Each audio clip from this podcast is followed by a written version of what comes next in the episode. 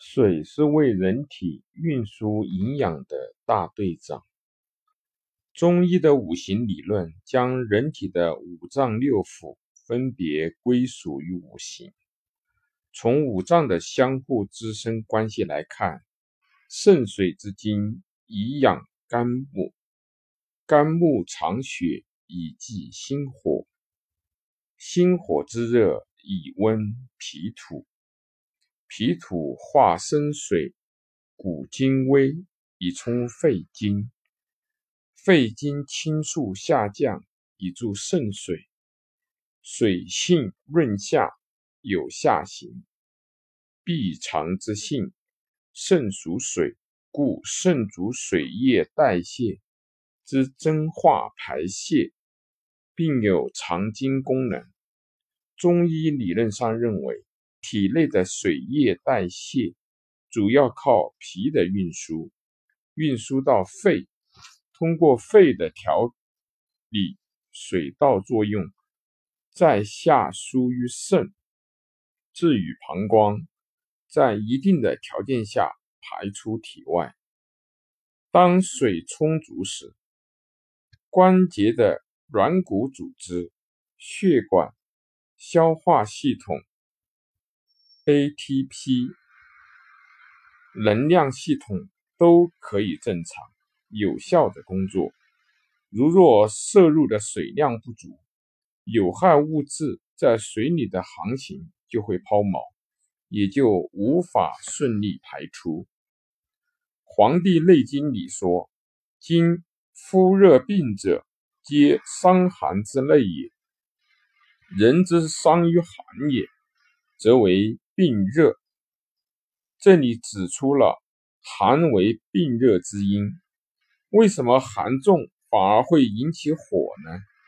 因为身体的寒重直接后果就是伤肾，引起肾阳不足、肾气虚，造成各脏器功能下降、血液亏虚。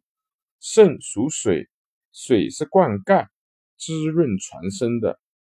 当人体内这个水不足，就如大地缺水一样，身体会干燥，脏器也是一样。每个脏器都需要工作、运动。这种运动如果缺少了水的滋润，就容易摩擦生热。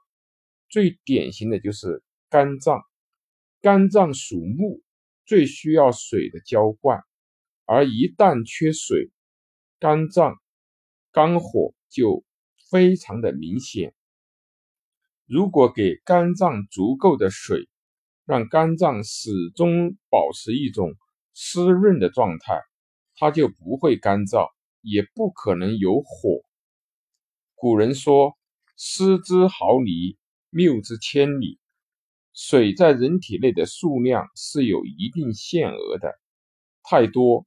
水不能够及时流动，太少又不能够满足人体的需要，就好像河里的水太少就容易干枯，而太多则会满溢，甚至形成洪灾。营养和废物在人体内的顺利运输，主要依靠的是这样一条温顺的河流。